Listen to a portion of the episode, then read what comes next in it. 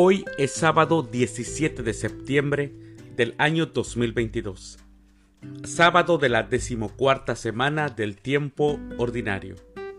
El día de hoy, en nuestra Santa Iglesia Católica, celebramos a los santos Roberto Belarmino, a Hildegarda de Bingen, a Lamberto, a Columba, a Pedro de Arbués, a Sátiro, a Judith y también a Francisco María de Comporoso.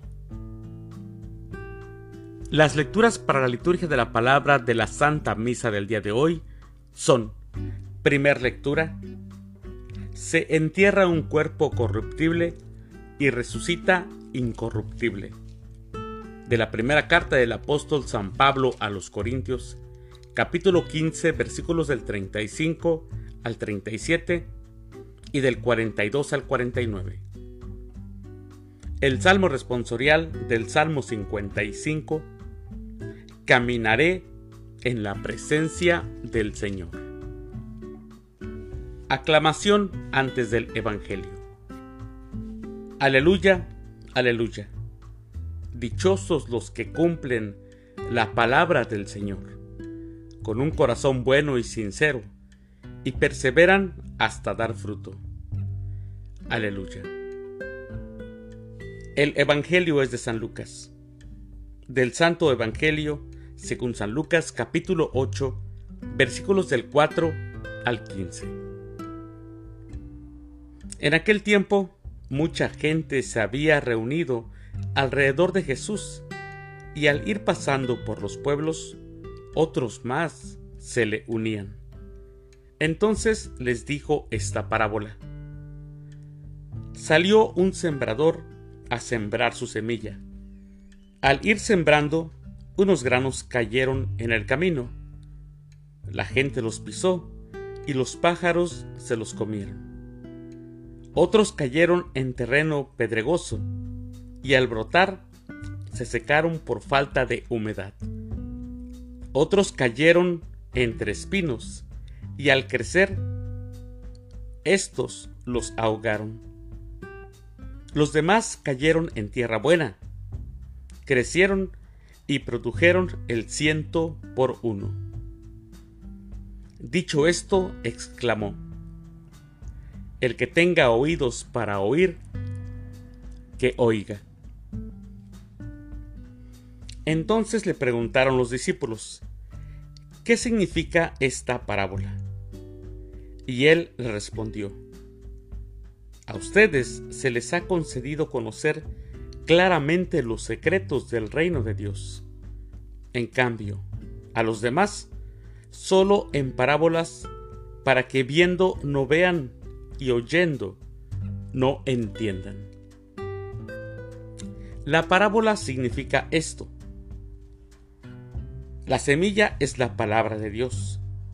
Lo que cayó en el camino representa a los que escuchan la palabra. Pero luego viene el diablo y se la lleva de sus corazones para que no crean ni se salven. Lo que cayó en terreno pedregoso representa a los que, al escuchar la palabra, la reciben con alegría, pero no tienen raíz. Son los que por algún tiempo creen, pero en el momento de la prueba fallan. Lo que cayó entre espinos representa a los que escuchan la palabra, pero con los afanes, riquezas y placeres de la vida. Se van ahogando y no dan fruto. Lo que cayó en tierra buena representa a los que escuchan la palabra, la conservan con un corazón bueno y bien dispuesto, y dan fruto por su constancia. Palabra del Señor. Gloria a ti, Señor Jesús. Siempre que leo este Evangelio del Sembrador, la semilla, siempre en mi reflexión digo, esta parábola no necesita ninguna explicación, porque Jesús, él mismo, nos las explica cuando les explica a sus discípulos lo que quiere decir. Pero vamos a concentrarnos en lo que es ser discípulo, porque dice que muchos lo seguían. Al principio del Evangelio de hoy dice que mucha gente lo seguía. Discípulo, seguidor y seguidora de Jesús es diferente a ser solo un simpatizante. Había muchos simpatizantes. La parábola de la semilla que Jesús dirigió a aquel gentío que lo seguía. Muchos de ellos solo fueron simpatizantes. Y hay muchos que aún siguen siendo simpatizantes. Y quizá nosotros solamente somos simpatizantes. Muchos lo seguían por signos que realizaba, otros probablemente por las, por las parábolas que decía, por las palabras que escuchaban de él sobre el reino de Dios, a muchos porque les daba de comer.